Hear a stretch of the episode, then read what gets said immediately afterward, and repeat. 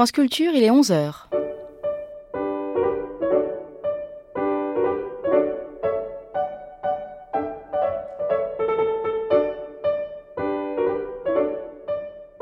Troisième et dernier temps de cette matinée consacrée à l'écologie politique en France.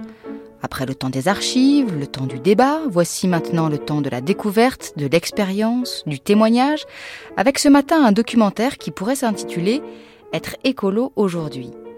Nous partons donc entre Angers et Nantes, en Loire-Atlantique, à Moidon-la-Rivière, à la rencontre d'un couple, Patrick et Brigitte Baronnet, installés dans ce qu'ils appellent leur maison autonome depuis 31 ans.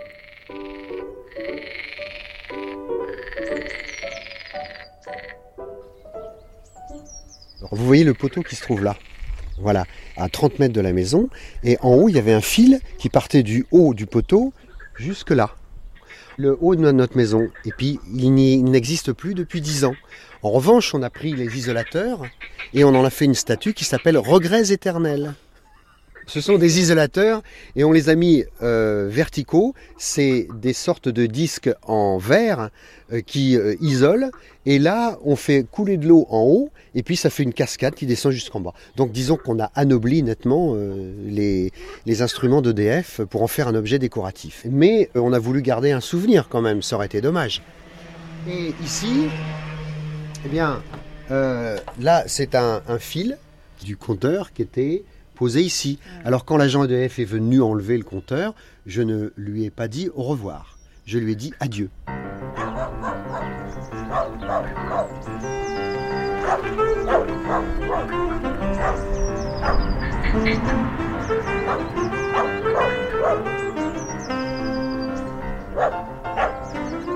On est devant la maison des, des Baronnets, la maison autonome de Patrick et Brigitte.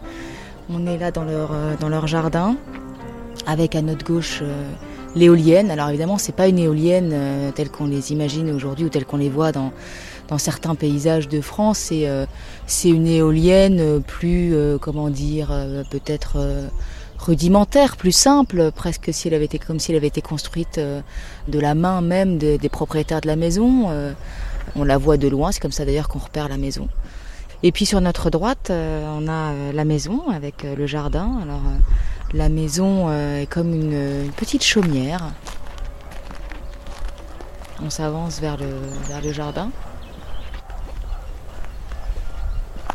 On entend tourner l'éolienne d'ailleurs quand on est dans le jardin. Et puis là, on, a des, on arrive du côté du, potager et on voit les, les, panneaux solaires. Et puis on se trouve devant la, devant la verrière, la verrière sous laquelle il fait à peu près 35 degrés. Euh, et puis nous apprêtons à, rentrer, à sonner chez, chez les baronnets.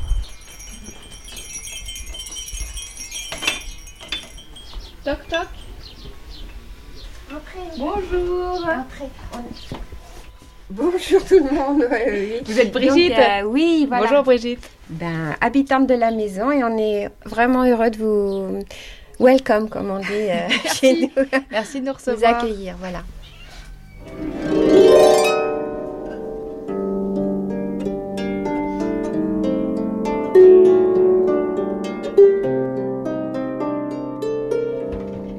Vous nous emmenez dehors? D'accord.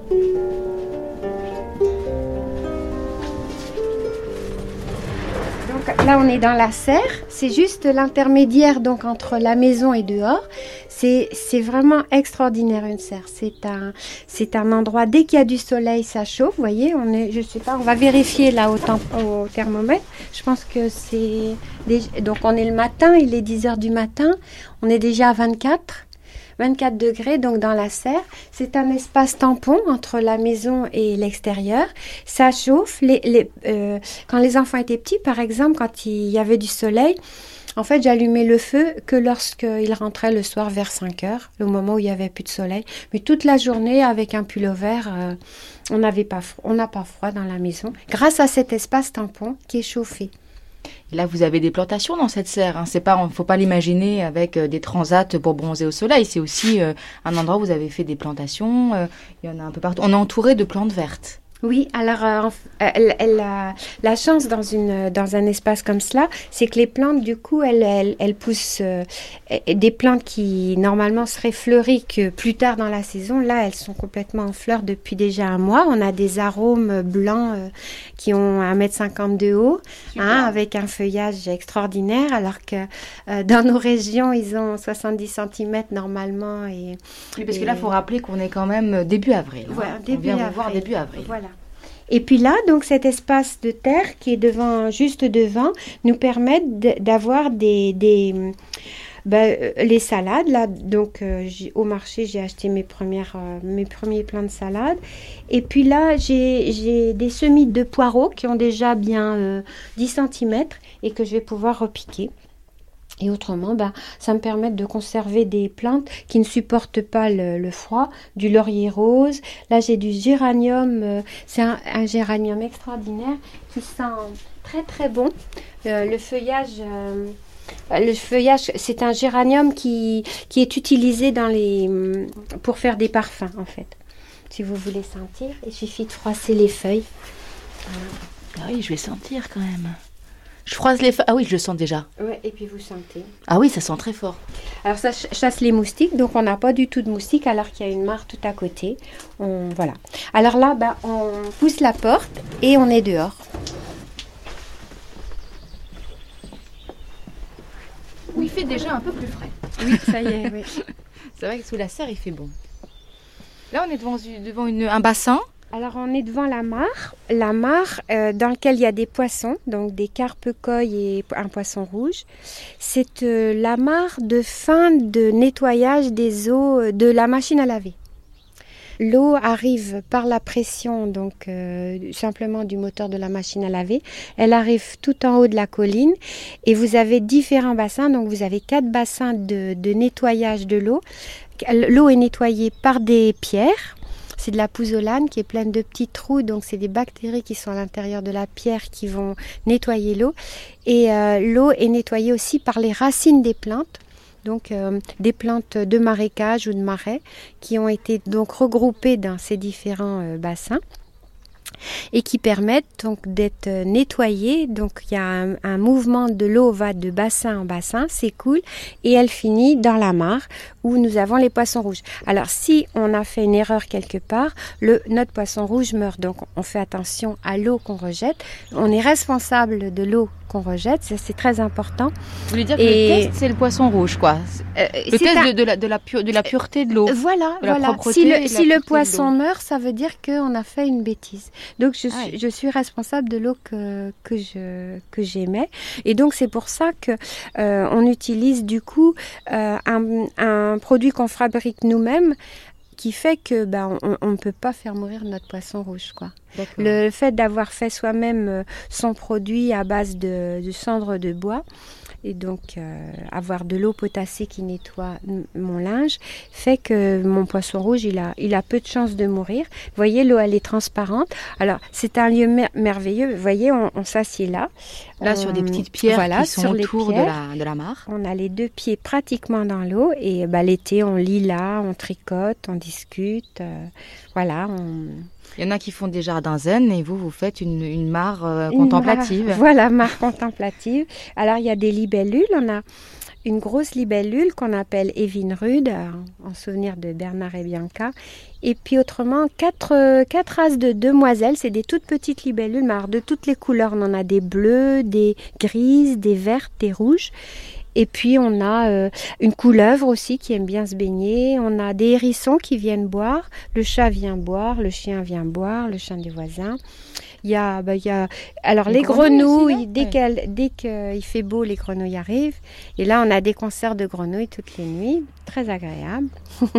Mais après cette eau de la mare, vous en faites rien, vous? Alors, euh, elle est, on dit qu'elle est biocompatible, c'est-à-dire qu'elle est compatible avec la nature. Et euh, elle est, donc vous voyez toutes les plantes qui sont dedans. Ces plantes continuent à la nettoyer. Donc s'il y a des iris, des nénuphars, on a des, des joncs qui ont poussé tout seuls. Je rajoute l'été, je rajoute des jacinthes d'eau et des, euh, des laitues d'eau qui vont continuer à nettoyer par leurs racines donc l'eau. Et cette eau, je m'en sers pour arroser les premiers semis du jardin. Voilà, tout est, tout est, tout est étudié, hein, n'est-ce Oui, pas c'est un vrai cycle. Ouais, ouais, c'est. Tout sert à tout. histoire, hein. Bah alors, allons-y alors vers le jardin, il est un peu plus loin. C'est un vrai petit potager. Alors, on a un grand jardin et une surface de potager. On a en fait 3600 mètres carrés. Et là, bah, si vous voulez, je vais vous faire goûter quelque chose qui est Allez. assez étonnant. C'est du chou. Mais il est immense votre chou. Oui, alors le chou, il a, ça y est, c'est du chou fourragé. hein, il est toujours immense. hein. C'est les feuilles de chou qu'on vend sur les marchés, hein. euh, qu'on vend sur les marchés euh, pour faire la soupe là. Et là, en ce moment, il est en train de monter à graines. Et ces petites graines-là, elles sont très très bonnes à manger. On appelle ça des asperges du pauvre, si vous voulez goûter. Donc il n'y a pas de pesticides hein, là-dessus. Ah non, bon non, on n'utilise pas de pesticides dans notre jardin. Je vais vous montrer ce qu'on utilise tout à l'heure. Moi, je, faire je je- je- je coupe une graine et je la mange. Oui, vous, vous pouvez y aller. Je peux carrément croquer dedans. Il faut croquer dedans. Ah oui, vous croquez dedans. Mhm. C'est très bon. Hein Alors avec un petit peu Ah mais de ça a le goût de chou. oui et puis avec un... on trempe ça donc euh, la tête euh, c'est avant l'ouverture de la fleur. On mange ça avec euh, de l'huile et du vinaigre et c'est vraiment très très bon. Oh, c'est bon. Ouais. Je Voilà. dans ma poche pour midi. Ouais. c'est ça.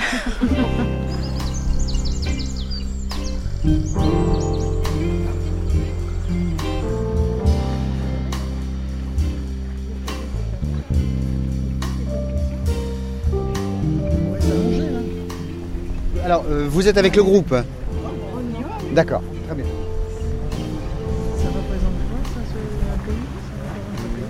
Donc, euh, faites une rotation, et puis après, on va, se retrouver dans la maison euh, 3 heures.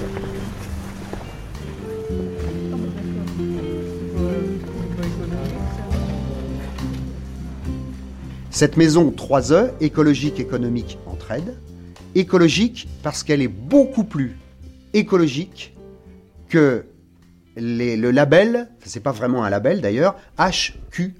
Patrick. Vous avez entendu parler des normes HQE, haute qualité environnementale. Pour nous, ça nous fait un peu rigoler, mais c'est un début. Il faut rien nier. C'est un, un- un début, mais c'est très insuffisant. L'idée, c'est que cette maison-là n'est pas la maison dans laquelle on vit. On vit depuis 30 ans dans la, maison autonome, mais celle-ci aussi est complètement autonome puisqu'elle profite de toutes les installations électriques, d'eau, de notre propre maison. Nous, notre maison est à 85-90% sans pétrole. Uniquement fait avec des matériaux qui n'ont aucun impact au niveau des pollutions et qui sont renouvelables. D'ici 1000 ans, cette maison peut continuer à se construire.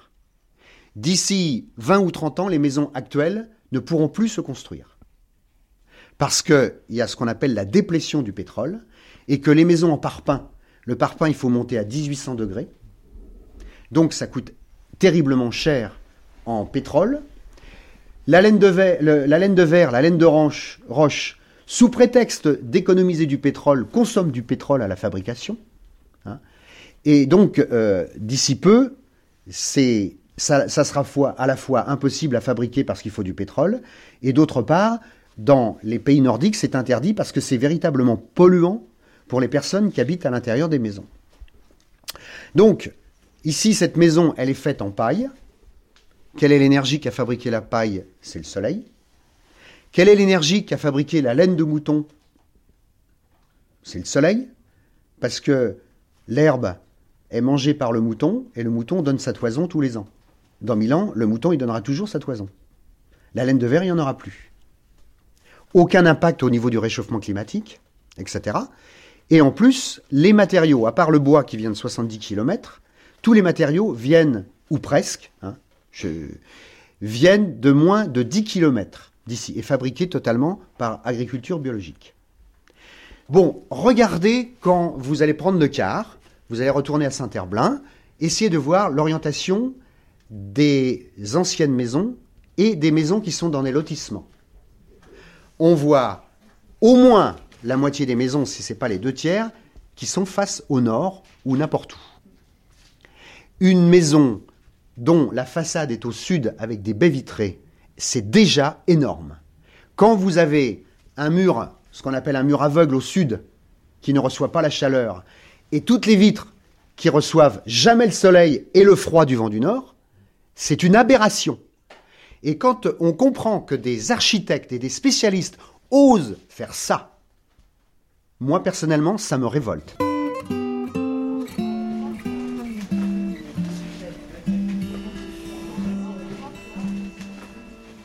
Alors, je suppose que quand on vient ici, euh, on est déjà, euh, on se sent concerné, on est sensibilisé. Est-ce que quand on, on, en repart, on est convaincu? Convaincu d'abord en venant et, euh, encore plus décidé en repartant.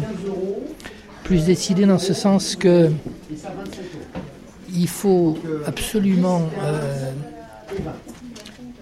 passer le cap financier du problème. Parce que ce qui arrête beaucoup de gens actuellement, c'est le cap financier. Euh, D'ailleurs, il disait tout à l'heure qu'un dépôt photovoltaïque, euh, ça coûtait euh, 6 000 euros sans l'installation. Il y a quand même peu de personnes, pour quelqu'un qui gagne par exemple le SMIC, qui peuvent s'offrir des piles photovoltaïques. Ce qu'on peut regretter, c'est qu'il n'y ait pas d'incitation fiscale, peut-être, diverses, mais euh, surtout, il faudrait que l'État impose aux constructeurs des prix qui rendent ce matériel plus abordable parce que c'est au bout du compte l'avenir de la planète qui est en cause. Et l'avenir de la planète, pour nous, pour certains d'entre nous qui sommes âgés, c'est moins grave que pour vous qui êtes beaucoup plus jeunes. Et vous aimeriez vivre dans une maison comme celle-ci? Euh, Pourquoi pas? Mais bon, à l'âge où je suis maintenant, je ne ferai pas ce choix-là. Parce que bon, euh, j'ai pas envie de repartir encore sur quelque chose.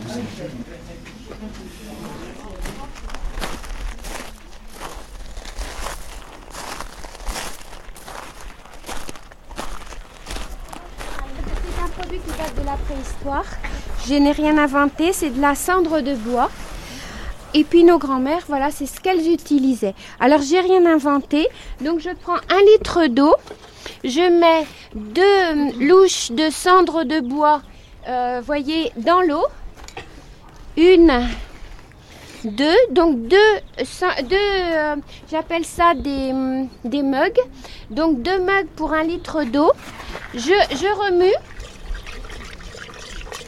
Et je vais filtrer demain matin, je vais le laisser toute la nuit là. Et demain matin, je vais le filtrer donc avec un, un, un essuie-tout. Et voilà, ça me donne un produit. Alors je sais pas ce qu'il y a, on dirait qu'il y a des vers de terre dedans, mais bon c'est pas grave. Vous allez pouvoir mettre vos mains dedans. Vous allez mettre vos mains dedans et euh... non mais vous pouvez mettre vos mains. Hein. Vous allez voir, ça nettoie les mains. Euh, fuyez pas mesdames, hein. il faut pas fuir comme ça, il faut avoir euh, confiance. Eh ben en fait c'est un produit, alors je mets deux mugs dans ma machine à laver et j'obtiens un linge merveilleux, très très blanc. Bon, mettez vos mains, vous sentez c'est la potasse, voilà. Alors avec les, les racines de... Voilà, essayez. Alors, monsieur qui bricolait là des moteurs, quelque chose de. Quand vous avez fini de bricoler, vous mettez vos mains pleines de cambouis directement dans la cendre de bois et en fait ça nettoie, ça a la, la particularité de nettoyer les graisses. Voilà. On la préconise de la mettre dans le jardin parce que c'est porteur de phosphate. De, de potasse. De potasse, pardon, potasse, Eh ben, oui, c'est ça. Ah oui, c'est ça. potasse. Mettez vos potasse. mains Ah dedans. Ah ben la potasse, oui, bien sûr. Oui. C'est tout simple. Je te, je te Bon. propose de, de, donc- chanter complètement le compost Oui. et tu emmènes les gens de l'autre côté. Je vais nettoyer. euh, Bon. voir, l'épuration des eaux. Bon, bah, c'est Hein super. Bon, bah, vous avez vu. Donc, euh, je mets donc deux mugs, attendez, tombez pas, deux mugs de, de mon liquide obtenu dans ma machine à laver et ça nettoie aussi bien que tous les produits. euh, voilà. Mais- Oui, une machine à laver classique. Je ne mets pas la cendre de bois dans ma machine. Je mets le filtrat obtenu. Dans la cendre,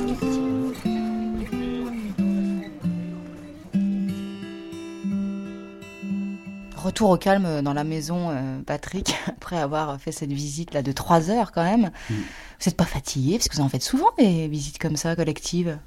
Bah, si j'étais fatigué, je pourrais pas aller à la conférence de ce soir où je vais parler également euh, trois heures. En fait, euh, on, on- bon, il y a une question d'habitude, il y a une question de plaisir.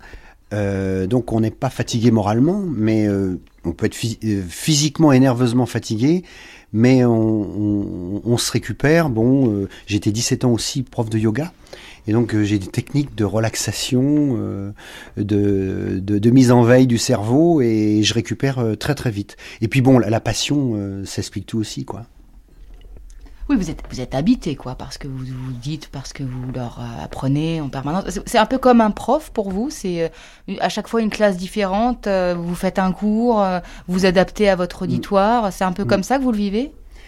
Je, je vis pas du tout euh, comme un, cours euh, qu'on répète. Effectivement, comme vous le dites, je vis. Donc euh, c'est pas un, cours. J'exprime qui je suis. C'est plus que des connaissances, mais c'est un, enthousiasme que j'essaye de communiquer.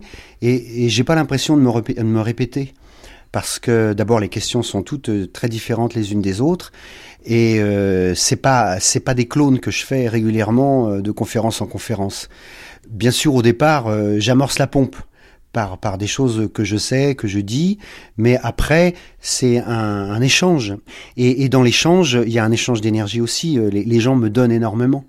Et donc, euh, c'est vrai que pendant 20 ans, on a eu une traversée du désert difficile, mais aujourd'hui, on, reçoit, on reçoit beaucoup. Alors, ben, une bonne nuit, et puis ça repart, hein, c'est pas un problème. Mais bon, les, les gens d'aujourd'hui étaient déjà bien avancés dans la réflexion. C'est d'autant plus intéressant que c'est des personnes qui ont des responsabilités dans, dans une ville périphérique de, Nantes. Et, donc ils sont déjà passés à l'action. Donc ils sont déjà extrêmement ouverts et prêts aussi à agir. Parce que ce qui nous intéresse nous c'est pas de faire un cours. Faire, on fait pas appel qu'à l'intellect et il n'y a pas que mon intellect qui parle. Euh, il y, a, y, a, ce qu'on a vécu depuis 30 ans. Et donc les gens voient bien que c'est pas de la théorie, mais c'est de la pratique. Et quand en plus les gens ils ont envie de mettre en pratique, ça peut changer le monde. Et nous, on est là aussi pour changer le monde. Parce que c'est peut-être prétentieux, mais si on le change pas, je pense qu'il va peut-être nous arriver des problèmes. Vous faites jamais visiter l'intérieur de la maison autonome? Parce que là, on a visité la maison 3E. Alors, il y, y a, tout simplement des problèmes pratiques. Parce qu'au début, on la faisait, on la faisait visiter. Mais euh, au bout de 30 personnes, euh, notre salon est plein, on ne sait plus où mettre les gens. Donc euh, on a arrêté de faire visiter l'intérieur parce que quand on a 80 à 100 personnes, c'est pas possible, ça prend énormément de temps. Et c'est vrai qu'il y aurait des choses très intéressantes à, à, voir ici, mais j'essaye d'en parler, mais on ne peut pas pratiquement le voir. Bon, puis d'autre part, on sait se protéger parce que si on se protégeait pas, c'est tous les jours qu'on aurait une dizaine de visites et on passerait notre temps à ça. Donc euh, on, essaye de, de garder un, un, un précaré euh, jalousement et euh, il y a des tas de gens qui voudraient visiter la maison personnellement. Et ben là, on, l'interdit formellement, mais par contre, on organise des journées des journées complètes où les gens visitent l'intérieur de la maison, mais c'est pas des c'est pas des, groupes de plus de 24 ou 25 personnes quoi. Sinon ça devient impossible. Pourquoi vous faites ça? Pourquoi on fait quoi? Ce genre de visite collective, euh, ces présentations, euh, c'est euh, organiser la visite de votre maison. Mm, mm, mm. Vous disiez tout à l'heure, on veut changer le monde. Bon, c'est ça? C'est pour ça que vous le faites? Bah, Dès l'instant où, au lieu, au lieu de s'appeler écologiste ou de droite, de gauche, etc., on s'appelle habitant de la planète. et dès l'instant où on sent, où on ressent qu'on fait partie intégrante de la planète, euh, c'est évident qu'on a envie de transmettre parce que je dirais presque que c'est une question d'amour pour la planète et aussi d'amour pour soi parce que à chaque fois que qu'on fait du mal à la planète, c'est à soi qu'on le fait et ça c'est c'est pas du discours, c'est que quand on commence il y a 30 ans à mettre du nitrate dans l'eau, eh bien c'est de l'eau qui devient polluée. Quand on commence à faire des centrales nucléaires et que ça fuit d'un peu partout, eh bien euh, c'est nous tous qui respirons de la radioactivité, de l'air euh, pollué. Donc euh, on, on, a envie, je veux dire, c'est pas un devoir, c'est une passion. Et je pense que ce qui manque aux gens, c'est vraiment la passion. Euh, on n'est plus dans, l'obéissance ou dans, un discours, on est dans la communication de, ce qui nous prend aux tripes et on essaye de, le faire.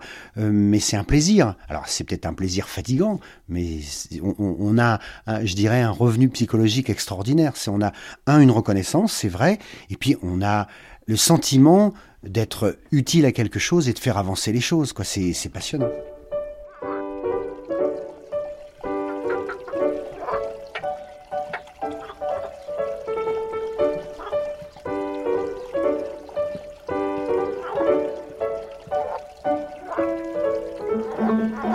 Vous écoutez France Culture, les grandes traversées consacrées cette semaine à l'environnement, avec la famille Baronnet dans la maison autonome de Moidon-la-Rivière.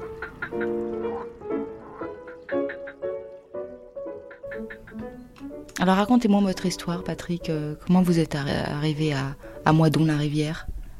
Ah, eh bien, quand on était à Paris, euh, je terminais mes études et on a vu ce qui se passait euh, dans les grandes villes, euh, la vulnérabilité des grandes villes. On avait envie d'espace, de liberté, et puis de voir du vert plutôt que de voir du gris. Et on a décidé de quitter la capitale pour aller en campagne. Et en même temps, on a vu que même il y a 30 ans, on était à contre-courant de toute la pensée de cette époque euh, où on montait à Paris pour gagner de l'argent. Et on a vu qu'on n'avait pas envie d'être complice d'une société qui allait dans le mur, au niveau écologique et puis au niveau aussi social. On avait prévu complètement le problème des banlieues et on s'est dit, voilà, euh, c'est un monde qui nous est imposé et nous, on a envie de créer le nôtre. Donc euh, on est parti à Châteaubriand, puisque c'était ma nomination après euh, avoir demandé un poste en tant que professeur d'éducation physique. Et pendant 20 ans, eh bien, on a essayé euh, de commencer à balayer devant notre porte et d'avoir un minimum de cohérence en sachant qu'on est loin d'être parfait. Et on a essayé de mettre au point un mode de vie qui puisse être partagé par tout le monde sur cette planète et aussi et surtout par rapport à ceux qui vont venir sur euh, cette planète euh, dans une ou deux générations. Quand vous êtes arrivé ici, votre maison, elle n'était pas comme ça. Elle était plus petite et elle n'était pas construite de façon écologique. C'est vous qui l'avez faite Alors quand on, est arrivé ici, on a cherché une maison. On a eu pour 6 euh, 000 euros une petite maison qui n'était pas trop en ruine. Et bon, les gens ne se l'arrachaient pas parce qu'à cette époque-là, c'était plutôt avoir un bon salaire, etc. Mais nous, on était euh, sans doute, je le dis en toute humilité, très en avance sur notre temps. La preuve, c'est qu'on est toujours en avance, 30 euh, ans après. Et on, est parti de cette base d'une maison à nous et d'un terrain à nous pour expérimenter. Et en fait, pendant 20 ans, on a été une sorte de laboratoire avec ses valeurs et ses limites euh, pour rendre crédible ce que nous, on pensait être juste, donc il s'avère que 30 ans après, c'était juste et c'est crédible, puisqu'on a quand même 50 000 personnes, dont des, des politiques qui viennent nous voir, dont des... Voilà. Et une fois qu'on a eu mis en évidence qu'on pouvait vivre heureux avec euh, dix fois moins d'électricité, dix fois moins d'eau et euh, en étant assis sur un seul demi-salaire, on a depuis 1997, d'ailleurs qu'on a fêté nos 10 ans d'autonomie totale, eh bien on essaye maintenant de le rendre reproductible. Et donc à quelles conditions ce que l'on vit peut être reproductible? Alors là, il y a un gros boulot. Essayons de nous replacer euh, il y a 30... Euh, euh, il y a 30 ans, hein, puisque vous êtes arrivé en 1976, ici, je crois. Mmh, c'est ça. Donc, si on nous replaçait il y a 30 ans, il y a 30 ans, vous arrivez ici et vous dites, on va faire une maison qui correspond donc à notre philosophie, à notre euh, idée de la vie ou du monde, de la mm-hmm. société telle qu'on aimerait qu'elle soit. Comment réagissent les gens qui euh, habitaient autour de, autour de chez vous à ce moment-là? Alors la, première chose, euh, ceux qui nous connaissent pas, c'était un, scepticisme doublé d'une ironie. Ceux qui étaient dans nos entourages, bon, on savait qu'on n'était pas de, des, trop des rigolos parce qu'ils nous ont vus en train de travailler notre maison. Donc dans le milieu rural, ceux qui travaillent, même s'ils font des bêtises, ils ont le mérite au moins euh, d'avoir euh, des actes en accord avec leurs idées. En plus, euh, je dirais que modestement, on est plutôt convivial. Brigitte joue de la harpe, je joue de la guitare, on échangeait nos enfants, on animait des fêtes, on chante, on animait des, des veillées, etc. Donc disons qu'ils nous ont accueillis sympathiquement en se disant bon, ils, sont gentils, ils rêvent la vie, ils viennent de Paris, ils ont envie de la campagne. Or, c'était beaucoup plus important que ça. C'était pas uniquement une fuite à la campagne, c'était véritablement de tenter de jeter des bases euh, d'un autre mode de vie, d'une autre mentalité et, aussi euh, des bases pour essayer de changer les choses. Donc c'était beaucoup plus que ce qu'ils croyaient qu'on était. Alors bien sûr, on a, on a eu du mal. Mais quand ils ont vu en plus qu'on faisait notre jardin, qu'on transformait la maison, qu'on a fait des groupements d'achat euh, au niveau biologique. En plus, on a organisé des conférences débats sur euh, la ville où on est. Ensuite, on a monté un magasin bio. Euh, les gens, euh, maintenant, ils sont passés de l'autre côté, ils nous tirent le, le tapis rouge, et tout simplement parce qu'on est reconnu.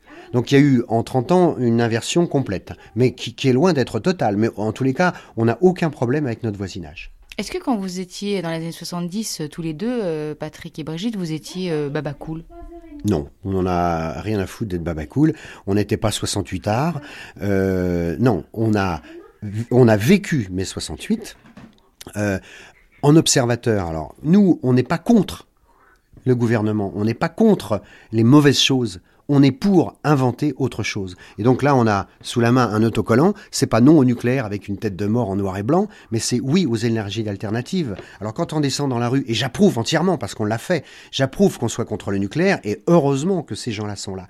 Mais c'est beaucoup plus dur d'un- qu'il faut 30 ans pour inventer un autre mode de vie. Allô? Oui, vous, vous étiez parmi les gens d'hier. Depuis quand vous êtes réellement euh, autonome Alors, on est euh, autonome euh, depuis 10 ans complètement au niveau de l'électricité. On est autonome depuis 30 ans au niveau de l'eau.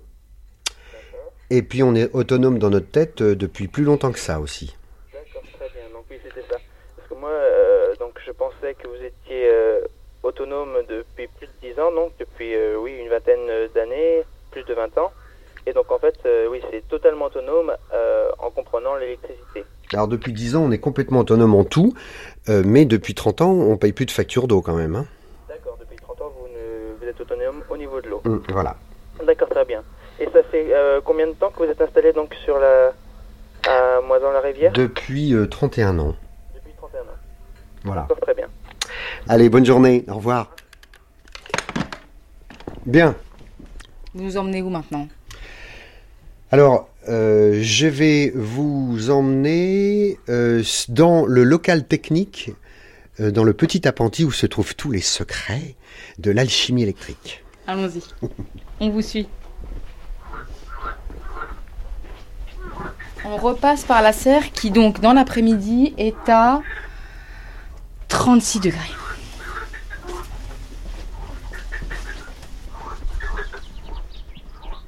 Bon alors expliquez-nous comment vous arrivez à avoir l'électricité sans Alors. EDF aujourd'hui. D'où on est C'est formidable. On est à un point crucial, c'est-à-dire ici on voit les photopiles, c'est-à-dire c'est le soleil qui euh, transforme, qui est transformé en électricité avec le fil qu'on voit ici, qui arrive sur les batteries. L'éolienne qu'on voit d'ici à 18 mètres de hauteur, dans le mât, il y a un fil qui descend sous terre et qui arrive dans les batteries. Donc le soleil et le vent rechargent les batteries qui se trouvent ici. Et on a suffisamment de batteries pour pouvoir rester 5 jours sans soleil et sans vent et fonctionner normalement à l'intérieur de la maison. Et c'est quoi C'est un tiers euh, par le soleil et deux tiers par un, un l'éolienne quart, un près? quart par le soleil et trois quarts par euh, le vent. C'est-à-dire qu'ici en Loire-Atlantique, il y a plus de vent que de soleil Euh, non, disons que c'est euh, d'ailleurs c'est le pays de la mai, c'est le pays du milieu. C'est euh, mi-soleil, mi-vent. On, on est un, un petit peu dans la moyenne des conditions françaises. Donc c'est ça qui est, qui est intéressant.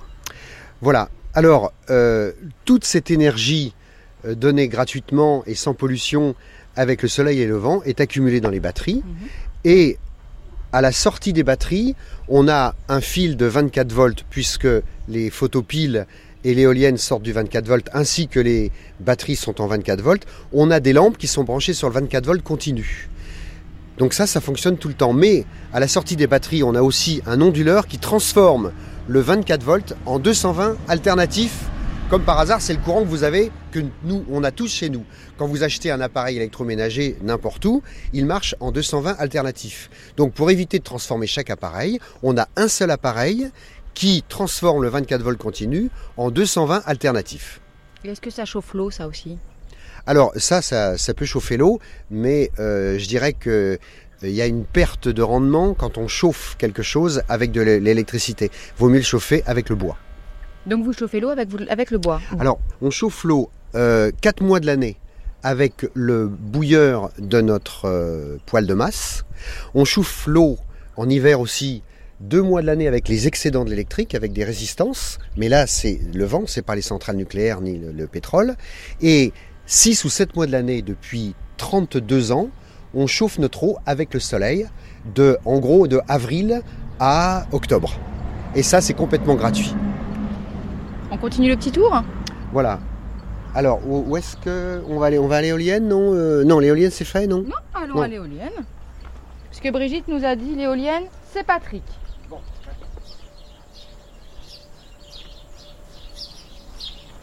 Donc là, on est, euh, on est dans le jardin.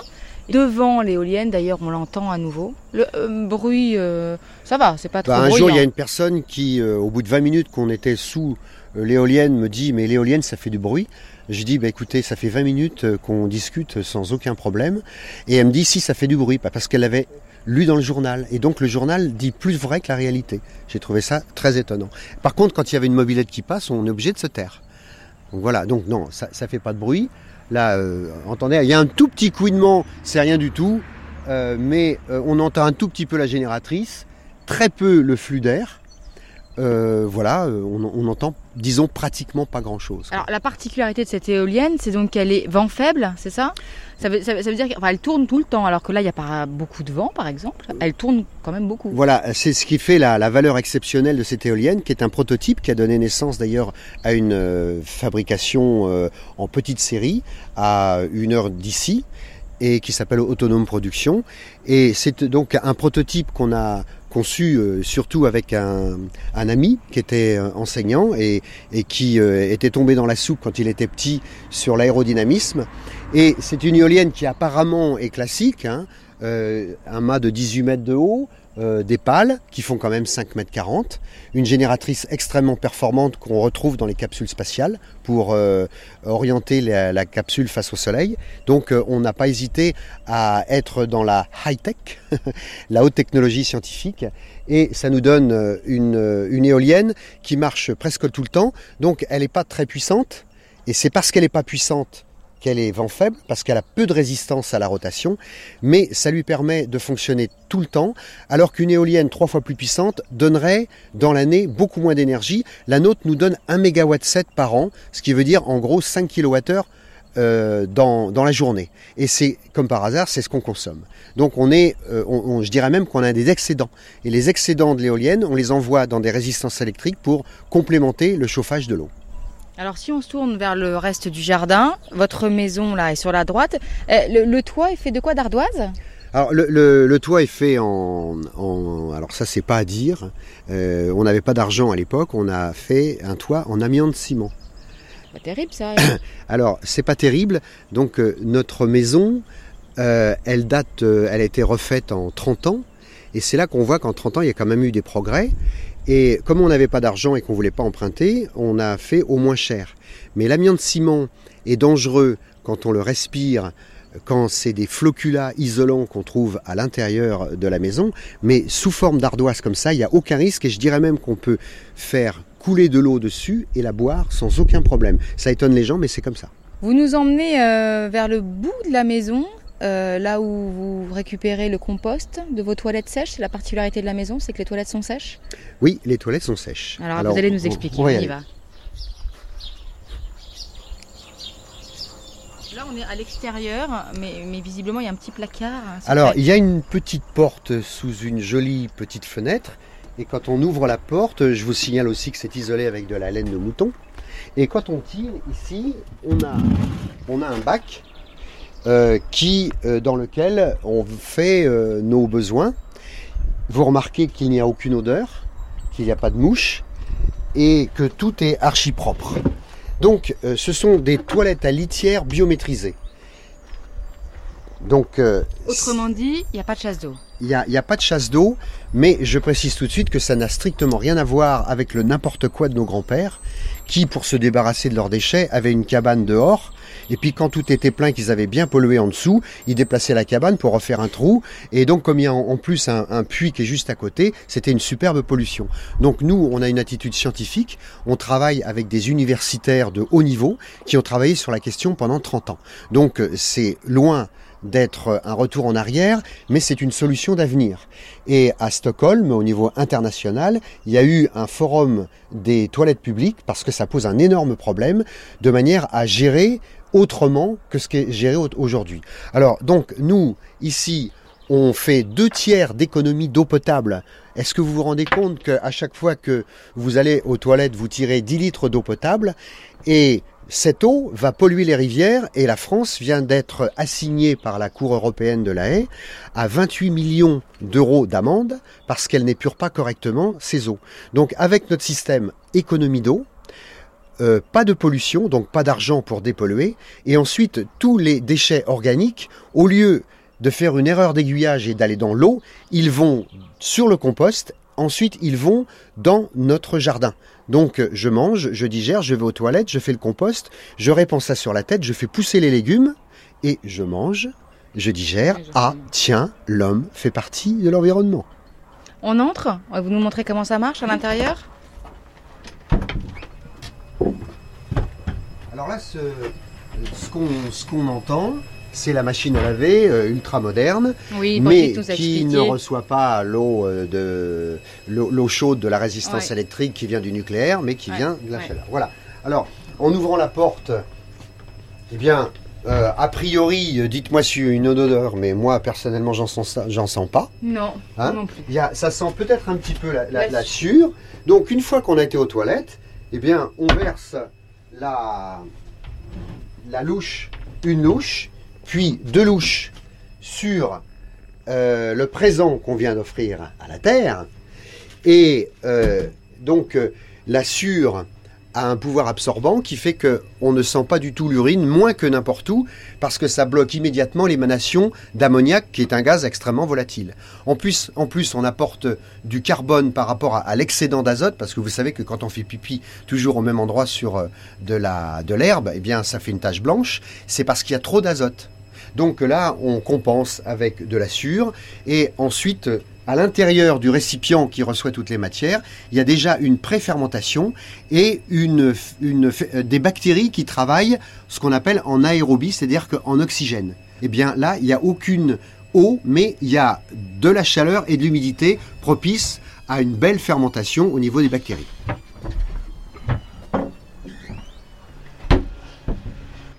Vous les avez installées quand, ces toilettes? Alors, ces, toilettes, on les a installées il y a 15 ans. Alors, il y a 15 ans, quand on a installé ça, oh, j'allais dire, euh, le monde entier se foutait de notre gueule. Aujourd'hui, à 6 km euh, de chez nous, sur une route nationale, il y a le directeur de la DDE de Châteaubriand qui a fait des toilettes sèches pour les usagers de, la route. Et, dans 20 euh, jours, on va recevoir 20 personnes du très haut niveau de la DDE pour apprendre un certain nombre de choses qu'on pratique ici depuis un certain temps. Donc, dont, euh, les, toilettes dont les toilettes. Alors, c'est ce qui est paradoxal, c'est que on était vis-à-vis de l'opinion publique euh, retour à la chandelle, et aujourd'hui, on est des solutions d'avenir. L'avenir, c'est ce qu'on fait. J'en suis intimement persuadé. Comment vous avez eu l'idée de ces toilettes sèches? Alors l'idée c'est surtout il y a 15 ans alors il y a, il y a 15 ans c'est un petit peu une bande dessinée qui nous a et euh, ensuite on s'est renseigné, on a rencontré quelqu'un qui s'appelle Joseph Orza qui est universitaire euh, en retraite maintenant en Belgique et qui a proposé au niveau de l'Europe un plan alternatif de la gestion de l'eau dans la maison. Et donc on est, on est amis avec lui. Et euh, nous, on a été dans les premiers, si ce n'est les premiers, à mettre au point ça. Et depuis, c'est tellement évident, c'est tellement simple, c'est tellement économique, tellement efficace, c'est tellement écologique qu'il y a énormément de gens. Alors, euh, autour de chez nous, sur 30 km, il y a au moins 30 ou 40 personnes, mais ça va aller de plus en plus vite. Donc euh, on s'impose par l'évidence, disons. Approche-toi petit, écoute-moi gamin. Je vais te raconter l'histoire de l'être humain. Au début, y avait rien, au début c'était bien. La nature avançait, y avait pas de chemin. Puis l'homme a débarqué avec ses gros souliers. Des coups de pied dans la gueule pour se faire respecter. Des routes à sens unique qu'il s'est mis à tracer. Les flèches dans la plaine se sont multipliées. Et tous les éléments se sont vus maîtrisés. En deux temps, trois mouvements, l'histoire était pliée. C'est pas demain la veille qu'on fera marche arrière. On a même commencé à polluer les déserts faut que tu respires. ça c'est rien de le dire. Tu vas pas mourir de rire. Et c'est pas rien de le dire. D'ici quelques années, on aura bouffé la feuille. Et tes petits-enfants, ils n'auront plus qu'un œil. En plein milieu du front, ils te demanderont Pourquoi toi t'en as deux, tu passeras pour un con. Ils te diront comment t'as pu laisser faire ça. T'auras beau te défendre, leur expliquer tout bas. C'est pas ma faute à moi, c'est la faute aux anciens. Mais y aura plus personne pour te laver les mains. Tu leur raconteras l'époque où tu pouvais manger des fruits dans l'herbe, allonger dans les prés. Y avait des animaux partout dans la forêt. Au début du printemps, les oiseaux revenaient. Il faut que tu respires. Et ça c'est rien de le dire. Tu vas pas mourir de rire. Le compost est là. Voilà. Donc vous avez un gros tas là devant vous qui contient donc les ce qu'on a récupéré des toilettes euh, à comp- euh, des, des toilettes à litière. Donc vous avez un grand tas qui est propre, vous voyez, c'est de la paille qui est par-dessus. Alors la paille, elle est, elle est vraiment quelque chose de qu'on a appris à faire grâce à un monsieur qui a 91 ans, je pense, maintenant, qui s'appelle Monsieur Boucher, le méthode Le Maire Boucher. Donc lui, il a, il a 50 ans de, compost euh, biologique à son actif. Et donc, il nous a, il nous a transmis son savoir et ça, c'était vraiment un cadeau.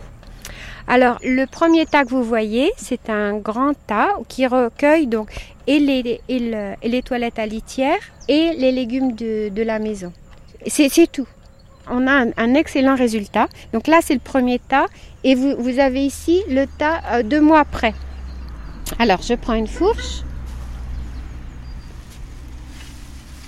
Voilà. Et je vous montre ce que ça donne deux mois après. Donc vous avez un- une terre, une terre grumeleuse, comme de l'humus, voyez, et qui est pleine de vers de terre. De, alors c'est pas les mêmes vers de terre que le jardin, c'est des vers de terre rouges qui eux se trouvent à l'aise dans le. Alors attendez. Voilà, il y a des petits vers de terre rouges. Alors, euh, ils sont cachés. Voilà, en tout cas, ça donne un, un terreau qui sent absolument pas mauvais, vous voyez. Non, Tiens, il est là, le mauvais. ver de terre Ah. Donc vous mettez vos mains dedans, euh, Alors- vous essayez de la terre, maintenant c'est de la terre. C'est du terreau, C'est ouais. du terreau. C'est de l'humus, en fait, qui, qui va pouvoir revenir dans le jardin et sous la forme d'engrais. Vous mangez exclusivement les légumes et les fruits de votre jardin? En fait, à 50%, euh, on cherche pas à être plus autonome. Enfin, c'est pas notre but d'être euh, à tout prix en autarcie. Le but, il est pas là. Le but, il est d'avoir, euh, d'avoir. Alors, on a privilégié au lieu de faire des conserves parce que bon, quand je, au début, on essayait de faire. Bah, comme tout le monde, des conserves. On, on s'est rendu compte que bon, c'était pas mon truc les conserves. Je préfère avoir mes légumes direct dans le jardin. Donc, on, on privilégie des légumes d'hiver et d'été. C'est-à-dire que bah, j'ai les toujours, quoi. j'ai toujours des légumes dans le jardin, voilà. Et vous les surgelez pas? Eh oui, les congelez Alors- voilà. Nous n'avons ni frigidaire ni congélateur. Mais alors vous n'avez pas de beurre, pas de lait, tous les produits frais? Alors, euh, c'est une autre manière de vivre finalement. Alors là, il faut que vous m'expliquiez parce que euh, c'est vrai que vivre aujourd'hui sans frigidaire, j'ai encore du mal à l'imaginer. Voilà. Lorsque il fait, par exemple, euh, moins 2, moins 3 dehors, euh, ça sert pas à grand chose d'avoir un frigidaire dans une pièce surchauffée, enfin chauffée à mettons 20 degrés. Vous, vous faites, vous dépensez de l'électricité pour euh, descendre la température dans votre frigidaire jusqu'à moins 3, alors qu'en fait, sur votre fenêtre, il fait déjà moins 3. Quoi. Donc, euh, on pourrait imaginer que tout le monde a un petit garde-manger sur le bord de sa fenêtre pendant l'hiver et qui mettent les produits frais sur la fenêtre. Il y a, ça, vraiment, pendant six mois de l'année, on peut le faire tranquillement. Quoi. On choisit une fenêtre au nord, enfin voilà. Et le Donc- reste du temps? Alors, il y a juste un mois, nous, il y a juste un mois où c'est un petit peu dur. Donc, euh, euh, ça a aidé beaucoup à diminuer le beurre. Parce que du coup, il n'était pas très très bon. On avait imaginé un système comme euh, euh, dans les, les gourdes sahariennes. En fait, euh, une poterie sur lequel on avait un goutte à goutte d'eau qui, euh, qui tombait. Et il faut le mettre en plein soleil. Et c'est comme la gourde saharienne, vous avez en fait de l'eau fraîche à l'intérieur, dans la gourde. Alors qu'il fait très très chaud, mais la gourde, elle est humide à l'extérieur. Je, je, constate hein, simplement, je ne sais pas quel procédé euh, c'est. Et hum, là, on avait fait la même chose pour le beurre. C'est-à-dire on avait mis une poterie de jardin non vernissée sur lequel il y a un goutte à goutte qui tombe d'eau et en, et en plein soleil et en fait le beurre reste vraiment frais à l'intérieur. Mais euh, est-ce que c'est pas plus facile d'acheter un tout un petit un tout petit frigo? C'est quand même c'est quand même un progrès le frigo, la chaîne du froid, c'est quand même une révolution hygiénique de, de ces 50 dernières années. Pourquoi aller contre ça? Alors euh, pour euh, maintenir nos frigidaires, et ça nécessite deux, je crois, deux tranches nucléaires euh, complètes, quoi. Donc je pense que on, pourrait vraiment se passer de frigidaire, en tout cas l'hiver. Et vous mangez pas de viande? Bon, c'est pas une religion de, ne pas manger de viande, c'est une réflexion simplement. On nous a toujours dit que les protéines, euh, enfin il y avait des choses, euh, des acides aminés dans la viande qui étaient indispensables pour la pour l'humain. En fait, on peut le retrouver complètement dans les sociétés traditionnelles. Ils, ne mangeaient pas forcément de viande et euh, ils se nourrissaient très bien avec un mélange de légumineuses et de céréales. Si par exemple j'ai une envie de poisson, je vais à Châteaubriand en même temps que mes courses. Je ramène du poisson, on mange du poisson et puis après le reste du repas, bah, il y a euh, le, les céréales, les légumineuses euh, que je fais germer. On fait beaucoup germer des choses et en fait on, mange beaucoup de crudités. Et on s'est rendu compte qu'on on était en excellente santé avec ça. Voilà. Oui, mais Brigitte, on mange pas seulement pour être en bonne santé, on mange aussi parce que c'est bon oui, bah, c'est ce que je vous ai dit. Si je craquais. Euh, oui, j'ai pour un poisson de temps en temps. Quoi. Voilà. Et Patrick, il mange un peu de viande de temps en temps. Mais moi, je, j'en ai plus besoin. Ouais. Non, je... Si, l'autre jour, j'en ai pris un petit peu pour changer. Mais non, vraiment. Euh, en cachette Non, pas du tout. Non, non, non, non. Quand on nous offre un bon poulet, on trouve ça vraiment bon. Mais autrement, non, on n'a pas besoin vraiment. C'est vrai, hein On essaye de simplifier notre nourriture pour que notre empreinte écologique soit la, la plus petite possible. Les Indiens disaient être le plus léger possible sur Terre. Mais c'est vraiment ça, ça qui me passionne. Et vos enfants, ils vont pas au McDo? Oui, globalement, on, on, les a toujours euh, laissés libres toujours, tout en leur donnant des réponses à leurs questions. Et à chaque fois qu'il y avait un questionnement, de faire en sorte qu'on on réponde on les a tous envoyés en ville, on les a tous laissés libres de faire, euh, de, faire leurs essais et leurs erreurs. Ça, je pense que c'est hyper important pour un enfant, tout en lui disant, voilà, voilà, nous, voilà ce qu'on pense. La modernité, qu'est-ce que c'est? En quoi je suis pas moderne? J'ai la machine à laver, on a une euh, machine qui vient de chez Alstom pour euh, nous faire de l'électricité, donc qui, marche dans les rétrofusées. J'ai pas l'impression d'être à l'ère de la bougie. Euh, je, Pourtant un reproche qu'on vous a beaucoup fait, donc vous non, avez non, non, pas du tout, non, non, non, pas ça. Non, non, c'est simplement bon. Euh, euh, bon, par exemple, j'avais proposé à la à la cantine, ils avaient besoin d'un coup de main. J'avais proposé de mes services. Bon, ils ont ils ont trouvé tout de suite quelqu'un d'autre parce que ils ont eu peur que je leur fasse manger végétarien.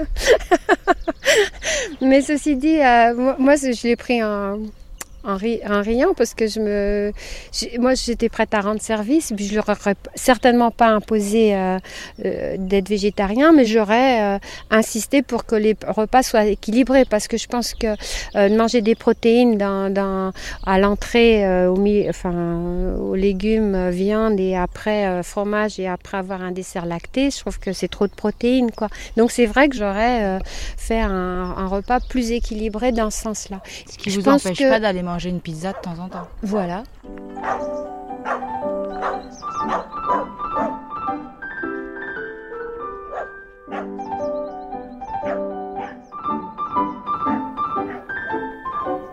Christelle, 27 ans, la troisième des quatre enfants baronnets. C'est vrai quand on est enfant euh, et quand on a des parents comme ça, euh, c'est pas forcément facile euh, quand on est enfant parce que c'est vrai que euh, en fait on se sent un peu différent puis on n'est pas forcément mûr pour comprendre ces choses-là quand on est enfant. Et euh, c'est vrai que par exemple moi j'ai toujours eu euh, un peu honte de mes toilettes à la maison Et euh, c'est vrai que quand, euh, quand j'invitais mes amis euh, à partager un, voilà, un, anniversaire ou quelque chose, et eh ben c'était le lieu où j'avais super honte de leur dire voilà, c'est pas des toilettes comme tout le monde, donc je vous explique comment ça marche. Et en fait, les gens ils sont plus intéressés de savoir comment ça fonctionne que tiens, c'est un trou, voilà. Sinon, moi je sais qu'à l'adolescence, tout ce que m'ont dit mes parents, en fait, je l'ai rejeté. Enfin, on avait une nourriture saine, tout ça. Alors, ils m'expliquaient pourquoi, tout ça. Et j'ai voulu euh, j'ai rejeté ça en fait et euh, moi je me je suis allée voir euh, bah, ce qu'on mangeait euh, ailleurs, euh, manger mal, tout ça et en fait j'ai vu que sur mon corps j'avais plein de boutons, j'avais plein de de j'étais pas bien. Bah en fait style fast food, style on mange qu'on veut, du chocolat, des sucreries, on fait comme les copains, voilà. Et en fait c'est vrai que je me suis sentie super mal parce que aussi c'était peut-être l'adolescence et qu'on va on essaie de, de, tester plein de choses et tout ça, mais euh, enfin, on se rend compte qu'il euh, y a une limite à pas dépasser. Et puis, euh, moi, je me suis rendu compte que mon corps, il était important parce que j'avais envie de faire ce que j'aimais et euh, surtout, enfin, j'arrivais à l'école du cirque et c'est vrai que quand on se sent lourd et qu'on doit faire un flip ou quelque chose, c'est vrai que c'est pas évident. Quand on est petit, on comprend pas forcément, mais quand on est grand, on commence à avoir la maturité. C'est vrai que ben, on prend du recul sur les choses et puis on comprend mieux ce qui se passe. Et moi, ce que j'ai envie de faire, c'est j'ai envie de respecter les choses. Donc euh, voilà, c'est ce qu'on m'a enseigné quand j'étais petite. Gilda Baronnet, 34 ans, l'aînée de la famille. Euh, très tôt, quand mes parents ils sont installés, mais c'est d'être quelques années après, euh, ouais, il y a eu des, des petites moqueries. Euh, je crois que c'est des gens qui ne devaient pas savoir ce qui réellement se passait dans notre maison. Donc, euh, en campagne, souvent, euh, ça part en, boule de neige et puis les gens inventent des choses et puis finalement, ça se répète, ça, fait du bouche à oreille. Et puis, voilà, les gens ils disaient qu'on mangeait de l'herbe. on broutait l'herbe dans le jardin. c'est passé, enfin, c'est passé. Une fois que mon père il a ouvert les portes de la maison, euh, ce qui est la meilleure chose à faire de toute manière pour éviter les, choses comme ça, les ragots euh, ne se transmettent. Bon ben euh, voilà, il n'y a plus ces, ces problèmes-là. Il y a le discours et il y a les actes. Les petits gestes dont vous parlez, vous les pratiquez vous? Oui, oui. Comme quoi? Alors, bah de toute manière, on a les toilettes sèches parce que c'est pour nous c'est simple. On a un petit compost, euh, donc euh, voilà, on fait nos tris. Euh, on essaye de construire, ben pour l'instant c'est en construction parce qu'on retape une maison, donc on aimerait faire l'épuration des eaux, on aimerait poser des capteurs solaires. déjà là, on, fait notre pain et on le fait dans un petit four solaire qui fonctionne en ce moment parce qu'il y a du soleil. Donc euh, voilà, on tend en fait vers, euh, vers ce qu'a fait Patrick. Mais je veux aussi voir de mon côté euh, ce qui se passe chez d'autres personnes parce que Patrick il a, il a un certain point de vue et nous on aime bien aussi aller voir dans d'autres points de vue de gens qui n'ont pas forcément conscience qu'il y a plein de gens qui se mettent à développer des, des systèmes particuliers pour faire du soleil par exemple, du, du, solaire et puis qui inventent des petits trucs. Donc du coup nous on rallie un peu ça. Et puis, euh, bah, on fait notre sauce. Voilà. Mais je pense que ça à chacun aussi de, de faire sa sauce.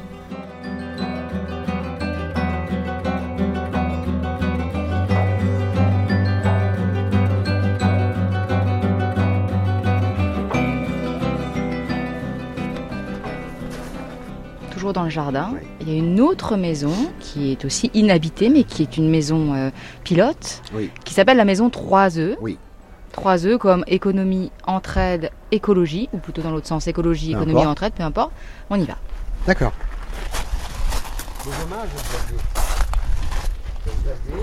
le petit camarade qui m'a aidé pendant un an et demi justement à faire cette euh, maison. C'est un hasard qu'il soit là, mais voilà, euh, Xavier a beaucoup participé à la, à la fabrication de cette maison. Vous êtes artisan Vous êtes euh, Non, je suis apprenti autoconstructeur. Ça, hum, Autoconstructeur, c'est quoi ça? Eh bien, en fait, comme, comme Patrick voulait construire lui-même euh, cette, maison, euh, et que moi ça m'intéresse de, construire ma, maison, euh, que j'avais aucune compétence en la matière. Donc je lui ai proposé de, bah, de l'aider et puis on est allé voir des artisans pour leur demander comment s'y prendre. et puis ben, on, a, on a fait cette maison et puis ben, j'ai appris plein de choses et c'était super. Ah oui, l'ambiance qu'on a ici, c'est une ambiance feutrée, un silence doux, agréable, c'est une sensation. Parce que tous les matériaux sont absorbants et euh, bien sûr isolant.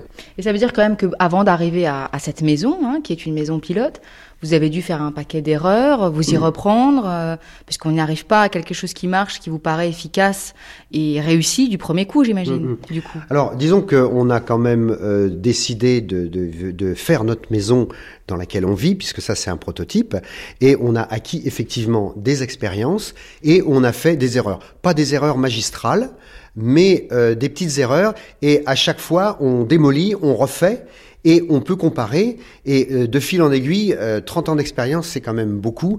Et on est arrivé, avec notre bon sens, à faire une maison absolument pas chère.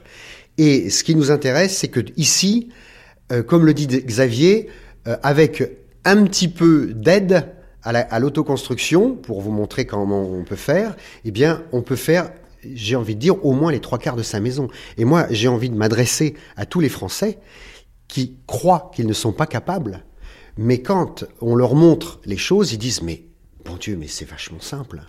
Et donc on a une espèce de, de perte de confiance parce qu'à chaque fois qu'on a une petite misère dans notre vie quotidienne, on appelle tel ou tel spécialiste et on est de véritables assistés alors qu'on a oublié qu'en faisant par soi-même, on acquiert la confiance en soi, on acquiert la compétence et surtout on gagne beaucoup d'argent. Et, puis là, alors oui, c'est important, c'est que vous faites vraiment le lien entre l'économie et l'écologie, contrairement d'ailleurs à ce qu'on pense parfois. C'est-à-dire que cette maison là dans laquelle on est aujourd'hui, euh, c'est une maison qui n'a pas coûté tant que ça, même qui est assez économe, alors qu'on a l'impression qu'aujourd'hui, qui est peut-être d'ailleurs une impression souvent fondée, que les matériaux écologiques sont chers donc sont peu abordables Alors, euh, je, dirais qu'il y a deux vitesses à l'écologie. Il y a l'écologie pour riches, euh, tel qu'on le voit dans les magazines, où euh, il faut deux salaires de cadre supérieur pour se payer la maison de ses rêves très écologique.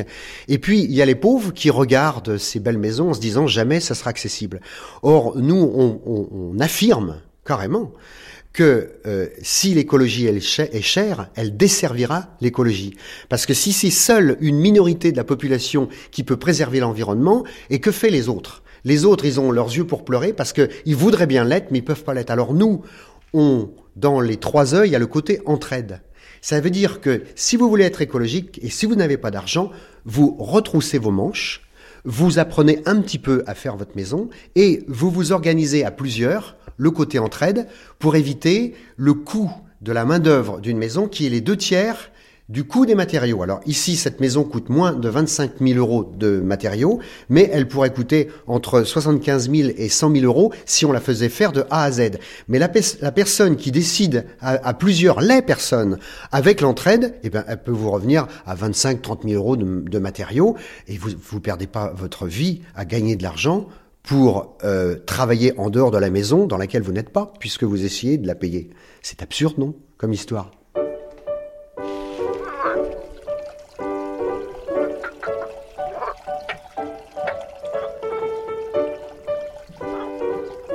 Vous écoutez France Culture.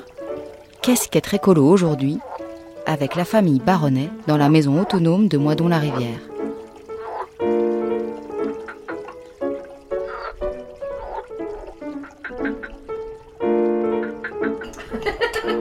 Mais non, mais non. Quand tu dis endive le matin, tu manges pas avec euh, de, l'huile de cartame, euh, une demi-banane, des, raisins de Corinthe, et c'est vachement bon. Donc le matin, euh, crudité. Terminer le pain. Terminer le pain, plus de problèmes de gluten, de flatulence, et j'en passe, c'est des meilleurs. c'est génial. T'as déjà mangé C'est du repas express. Hein. Oui, bah nous sommes invités à dîner chez Eliane, une amie des Baronnets, qui reçoit ce soir quelques amis du même groupe. Tous participent de près ou de loin à l'éco-festival organisé chaque année par Patrick et Brigitte. On discute donc organisation, mais aussi et surtout euh, alimentation saine, plantation de légumes bio, Maison écologique autour d'un repas végétarien constitué essentiellement de légumes du jardin. Vous parlez des verres et des assiettes? À l'éco-festival, oui, je trouve dommage, on en a parlé avec Xavier tout à l'heure, d'utiliser des assiettes en carton ou des verres en plastique. Oui. C'est pas ça qu'on a dit nous, nous, on n'a pas dit ça. C'est des... Des assiettes en maïs Ouais, voilà. Oui, mais ça reste quand même du jetable. Oui, ça va Ça être reste du jetable, ouais. Donc, euh, des assiettes, ouais. Il est proposé à l'éco-festival d'utiliser des assiettes en maïs jetables et puis des verres en, je sais pas quoi d'ailleurs, des verres en- donc des verres jetables. Donc tout à l'heure on en a parlé avec Xavier. Je trouve dommage qu'on n'aille pas jusqu'au bout de la démarche, tu vois. euh, dégueulasse comme Ouais. Oh putain, dégueulasse. Ça avait que du jambon que des trucs dégueulasses. Et bah ouais, d'être, euh, de passer. Mais c'est vrai que moi je trouvais là intéressant, tu vois qu'autour de ça, bon moi je reste dans mon envie de, de créer une dynamique locale autour de l'éco-festival. On- je pense qu'on a tourné pas mal là. Bon, le- le- les, les temps de rencontre actuellement ils sont très intéressants, mais euh, bon ils sont intéressants pour nous. Après à voir ce qu'on va pouvoir en faire. Mais c'est vrai que tu vois quand Xavier m'a dit bon on est sur l'éco-festival sur un projet d'utiliser donc de la vaisselle jetable, je me dis mais attends là faut qu'on mobilise, faut qu'on mobilise pour faire autre chose quoi. Et là, je me disais autour de la vaisselle, euh, pourquoi il n'y aurait pas moyen de passer sur du, de la vaisselle en, de la vaisselle en, en dur ou en porcelaine ou ce qu'on veut, et de mobiliser des groupes qui viendraient ponctuellement, tu vois, sur tel repas, et là vraiment d'être dans une mobilisation locale, quoi. Et pourquoi faire? Pour la laver, pour laver, la ouais. Parce que moi, ce qui me manque, tu vois, et mon, mon projet quand je suis arrivée dans le groupe, c'était euh, de, de créer une dynamique locale autour de cet éco-festival. Donc, on, on se l'a créé entre nous déjà parce qu'on a créé un groupe et qu'on, bon, qu'il y, a- il y a de la vie là qui se crée entre nous. Mais au-delà, moi, je trouve qu'on ne va pas assez loin. Et tu vois, sur le projet vaisselle, moi, je me dis, je veux bien récupérer ça et je te mobilise un groupe de, de vaisselle à chaque fois. Qui, en fait, c'est le support, c'est le prétexte. Après, tu crées de la vie, tu crées du lien, tu. Bah, c'est une bonne idée. C'est une très bonne idée. Nous, on est partant Euh, pour ça. hi- hier, j'étais à une, euh, une conférence là, et puis ils m'ont demandé, euh, euh, Monsieur, comment vous faites à vos éco-festivals? Et puis moi, je, je disais, mais l'histoire de la consigne, par exemple pour la bière, eh bien, tu fais payer un euro de plus la première bière, et les gens ils reviennent avec leur bière s'ils en boivent plusieurs, et puis après s'ils le ramènent pas, bah, tant pis pour eux. Et il y a, il y a des petits gamins souvent qui récupèrent de bière, ils se font un petit un, un peu de beurre là-dessus. Mais moi, je, euh, c'est- je, je trouve que c'est une bonne idée. C'est un système qui se fait déjà dans la discothèque. Dans la discothèque Dans les, dans les boîtes de nuit, en fait. Ah oui Des réductions pour les retours de, verre, en fait. Moi, je trouve que c'est bien. Euh, de toute manière, le recyclage du verre, je suis vraiment contre parce que tu as une, une bouteille qui a coûté euh, trois quarts de litre de pétrole pour être faite. Et quand tu la prends et que tu la fous dans le container, eh bien, tu fous en l'air trois quarts de litre de pétrole. Et moi, j'ai visité une usine de fabrique de bouteilles. C'est incroyable. Quand tu rentres dedans, on te donne des, des tampons dans les oreilles pour empêcher d'entendre quoi Le- les injecteurs à pétrole qui, qui font fondre le, le calcin qui arrive, le sable. Et, et- et donc, euh, c'est une consommation d'énergie folle. Donc, euh, le recyclage du verre, c'est du bidon, quoi. La consigne, c'est la vraie, c'est la vraie solution. Et quand on était petit, eh bien, on avait notre bouteille de lait, et puis on avait nos huit pots de yaourt, et on faisait des échanges. Il n'y a, que ça de vrai, quoi. Donc, t'achètes- tu peux acheter une, une bouteille de lait pour la vie. Au lieu de refaire la bouteille de lait à chaque fois. Mais c'est n'importe quoi, ça. On s'est fait duper par cette histoire de, de recyclage du verre. Donc vous, Nadine, vous tenez avec Laurent le cinéma du, de Châteaubriand Oui, cinéma indépendant. Ça fait longtemps? Euh, Six ans. Alors six ans, on est arrivé à Châteaubriand il y a six ans, on a acheté le vieux cinéma. Et il y a trois ans, on en a construit un tout neuf de quatre salles. Et alors, est-ce que, est-ce que, est-ce qu'il y a du bio dans votre cinéma?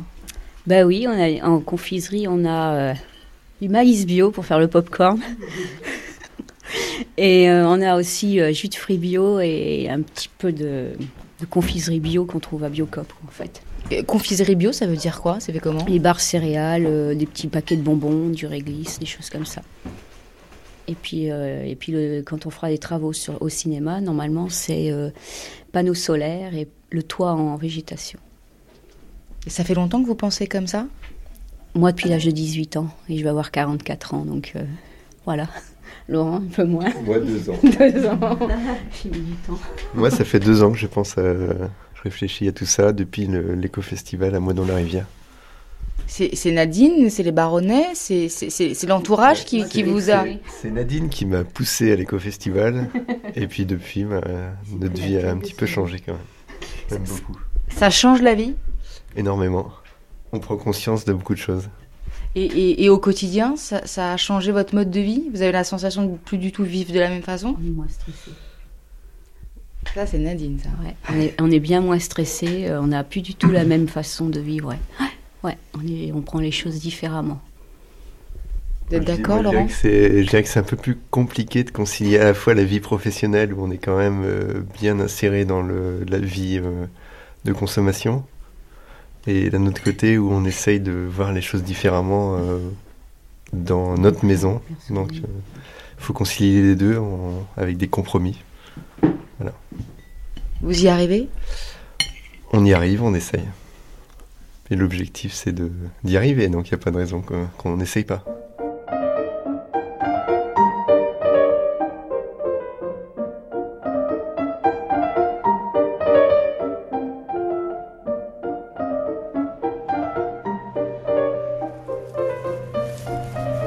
Nous, on a, on a un plaisir, une qualité de vie du quotidien qui est extraordinaire.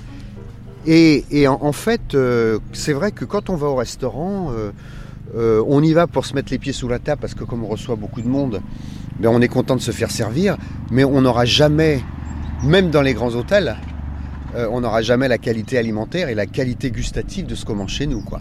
Alors l'idéal, ça serait que des gens viennent chez nous, nous préparer un repas avec nos propres produits. Ce serait l'idéal. Et votre bande d'amis euh, fonctionne comme vous, elle mange comme vous euh, Ben, elle je, pense que euh, depuis qu'ils nous connaissent, ils ont changé fondamentalement leur alimentation et puis ils y restent. hein. C'est un mode de vie, hein, c'est un mode de vie très différent. Ah, c'est un mode de vie Quand très on différent. urbain, on a encore du mal à l'imaginer. Oui, mais enfin, il, il- il va falloir à- à arrêter de considérer que c'est pas parce qu'il y a 90% de gens qui mangent d'une certaine manière c'est un standard d'alimentation. Je veux dire que pendant des millénaires, les, gens ont eu une alimentation très proche de la nôtre. Et c'est étonnant que depuis 50 ans, il y a eu un changement fondamental d'alimentation et qu'on se figure que tout le monde mange comme les 90% et tout le monde mangeait comme les 90%. En fait, l'exception, c'est depuis 50 ans. Euh, donc, euh, il va falloir, de toute manière, au niveau de la santé, on va bien voir que on renforce nos immunités, nos défenses naturelles grâce à, à- à des aliments sains. En, en plus, nous, nous, on préserve complètement l'environnement. On fait du développement durable tous les jours. Par contre, si tu veux euh, aller voir le, le riz cuit sur le, sur le four solaire, Ah, tu vas aller voir s'il est, s'il On va est aller bien voir s'il est cuit. cuit, oui. Ça fait longtemps que tu l'as mis? 5 minutes Donc, euh, voilà. Ici, je, je vois que déjà que, que ça fume. on, arrive, on arrive donc devant le Alors, cuiseur solaire. On, on arrive devant le cuiseur solaire, d'ailleurs il faut faire attention parce qu'on en prend plein les yeux.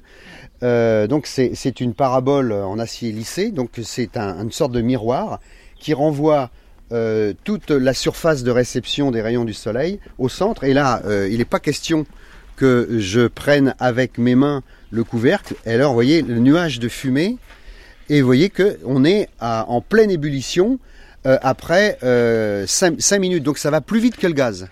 C'est c'est d'une- c'est- c'est vraiment d'une efficacité surprenante.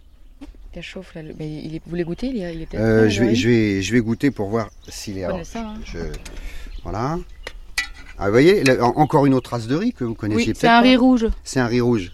Alors Brigitte me dirait comment. Alors en plus, ça- c'est un- tiens, sentez simplement. Ça, ça- ça sent le caramel. C'est très particulier. oui. Ça sent le caramel. On n'est pas habitué. Allez, il n'y a pas de raison que. Voilà. Non, Pas prêt. c'est pas tout à fait prêt. Mais je dirais même que je vais rajouter Un peu d'eau, non un, un petit peu d'eau. Ouais. Voilà, j'ouvre le couvercle. Voilà, ça suffit, largement. Tiens, je vais prendre la cuillère pour, pour touiller.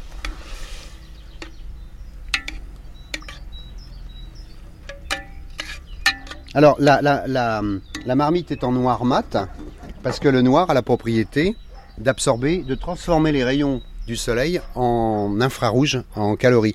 Alors qu'autour, c'est blanc, justement pour renvoyer tous les infrarouges par euh, réflexion sur le noir mat. Donc c'est ce jeu de blanc brillant ou de miroir et de noir mat qui fait que ça fonctionne. Donc là, votre riz, il est cuit en combien de temps? Ben là, euh, je sais pas moi, en, en 10 minutes, un quart d'heure. Mmh, c'est 20, pareil- c'est 20 pareil minutes au plus plaque, tard, quoi. 20 minutes Mmh. au, au maximum. quoi.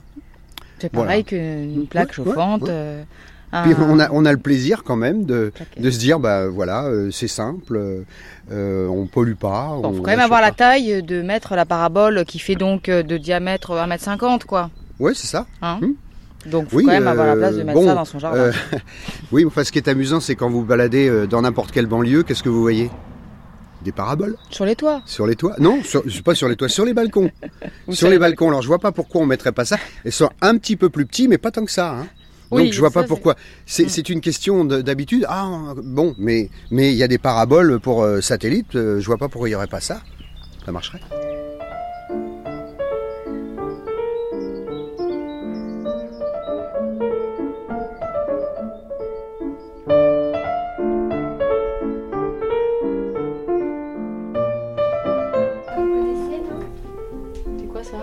Gingembre. Ah bah oui, c'est du gingembre. Gingembre Ouais. frais, oui. Donc après la cueillette, on- le lavage et la cuisson. Voilà. Alors non, je cuis pas. Ah bah non, vous Donc, euh, pas, vous, enfin, là, on vient d'aller voir si Sauf le... poireau, il nous a dit, hein, le poireau. euh, Oui, c'est meilleur. pas cru. Oui, au début, on s'est, on s'est fait. Donc, on s'est, euh, on s'est acheté un, un petit cadeau de Noël. C'est en fait un, un appareil qui, qui peut mixer les légumes euh, crus. Et c'était ça, c'était ça qui nous a fait un peu craquer. C'est qu'on peut, par exemple, faire une soupe à partir de légumes crus et de- d'un litre d'eau, d'eau bouillante. Donc, euh, là, je vais vous faire un accompagnement Mhm. de légumes crus pour aller avec le riz. Ok. Alors, euh, je vais prendre une carotte. Ah, il en reste. Voilà. Et euh, on va la couper en rondelles. Donc l'avantage c'est que en- j'ai, j'ai- là j'ai pas du tout pour ce repas de midi, j'ai pratiquement pas utilisé de gaz. Je Je l'aurais cuit euh, à- Au soleil. solaire, et, puis, et là euh, en fait je vais je, vais faire l'accompagnement donc à partir de, de légumes crus et, et ça va être direct. Alors je mets un, une moitié de citron. Alors évidemment il faut qu'il soit bio parce qu'autrement il est traité. Donc euh, je- je- là je le mets directement avec la peau. Je mets un petit peu de gingembre.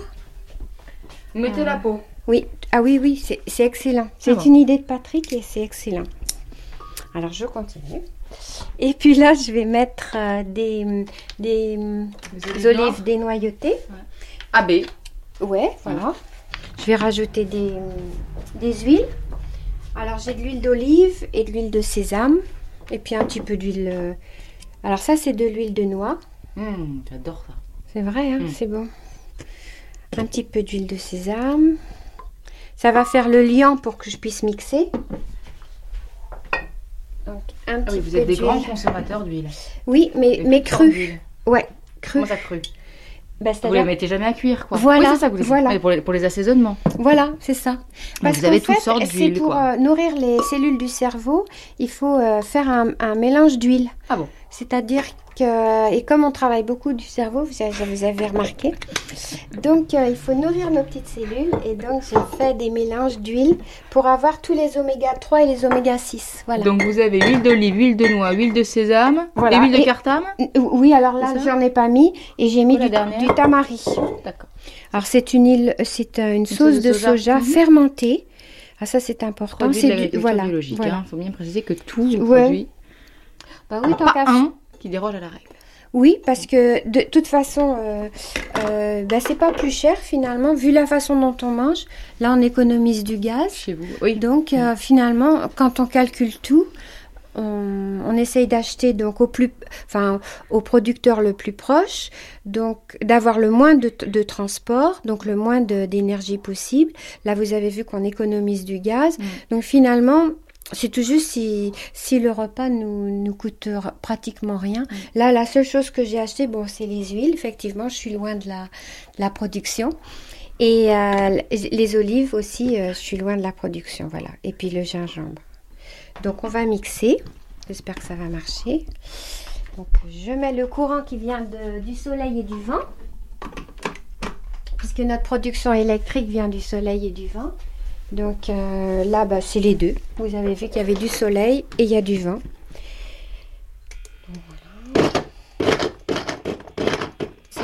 Voilà.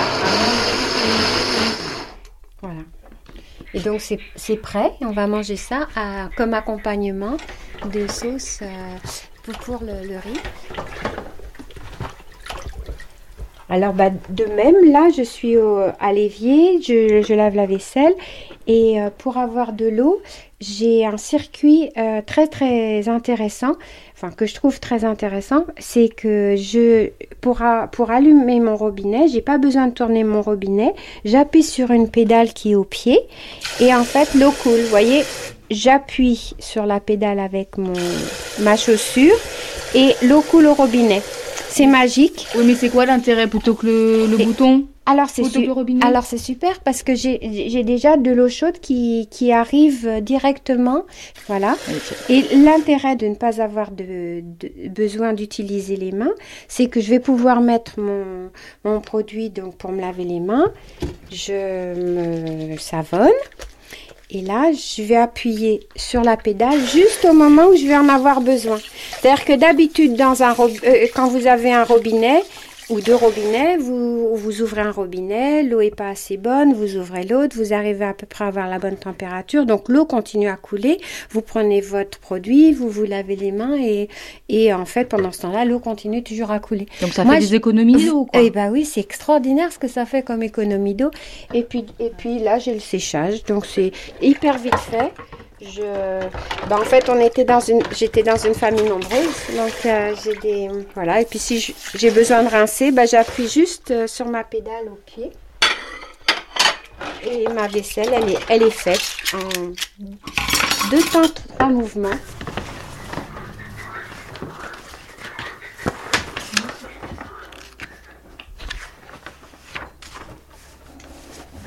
Ben, un 2 ou un 3 Ah ben non, un 2 pour ça. D'accord.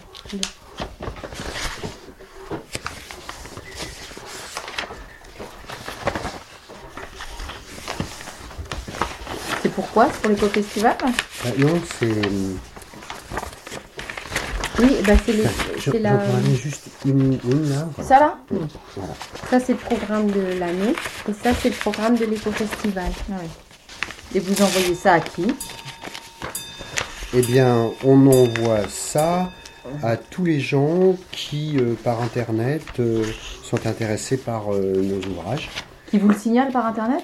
Oui, C'est ça? absolument. C'est Ah qu'on... ouais, ouais.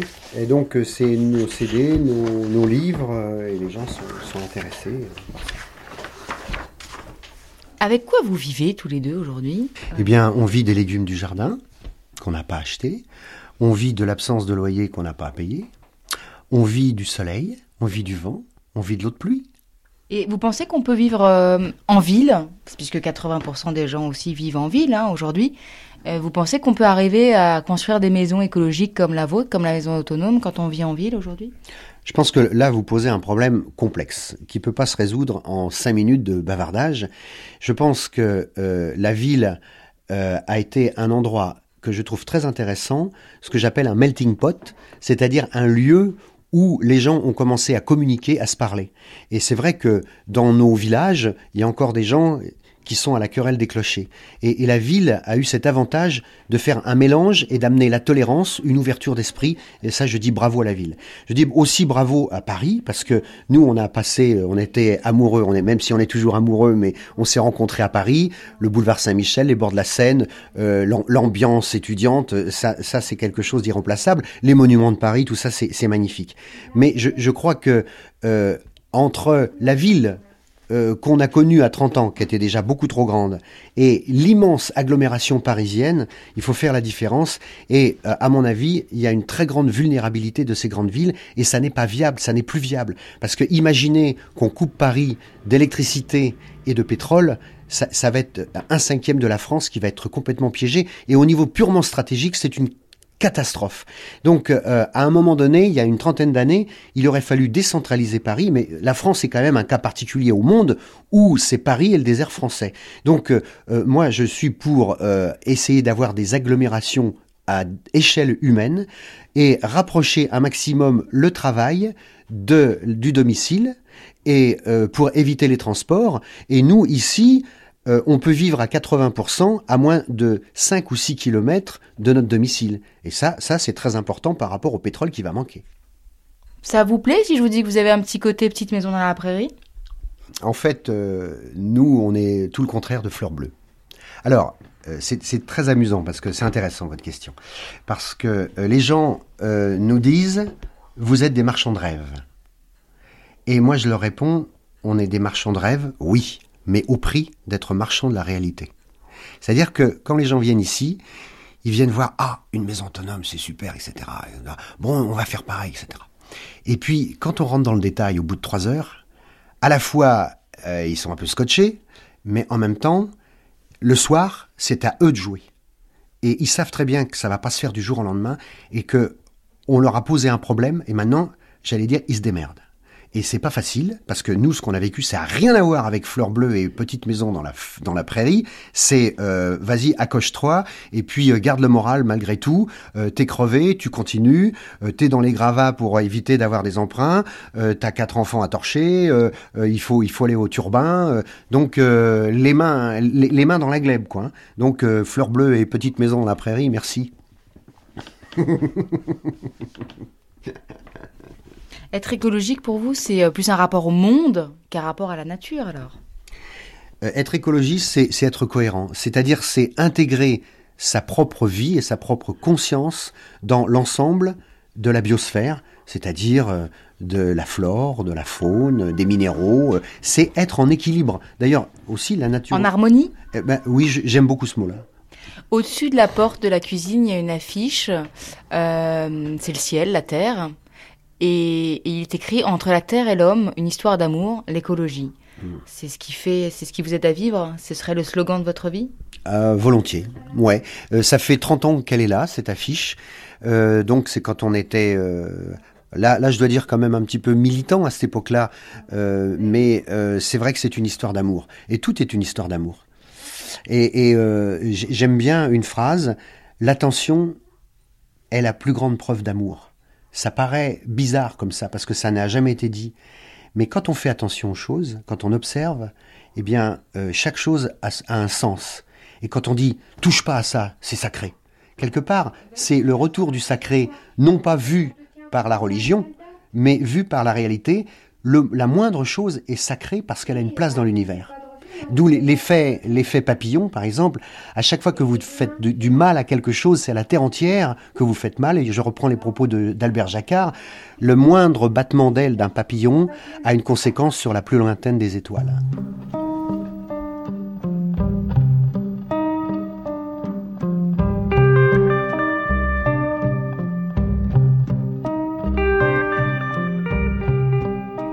Est-ce que vous êtes heureux tous les deux?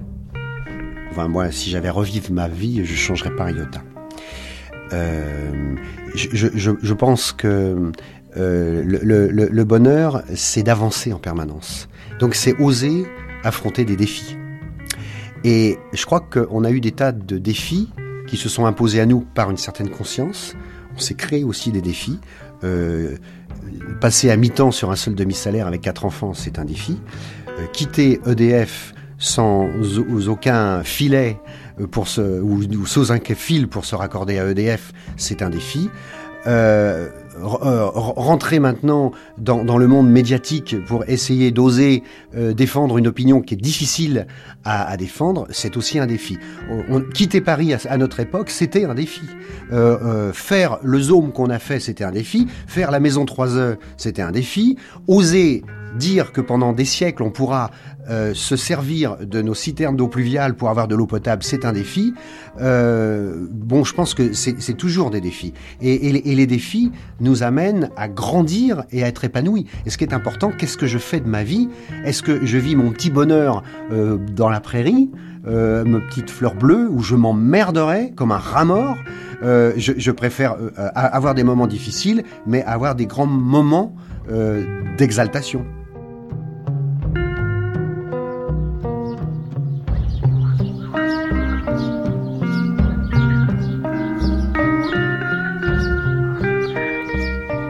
C'était le dernier volet de cette semaine consacrée à l'environnement en France.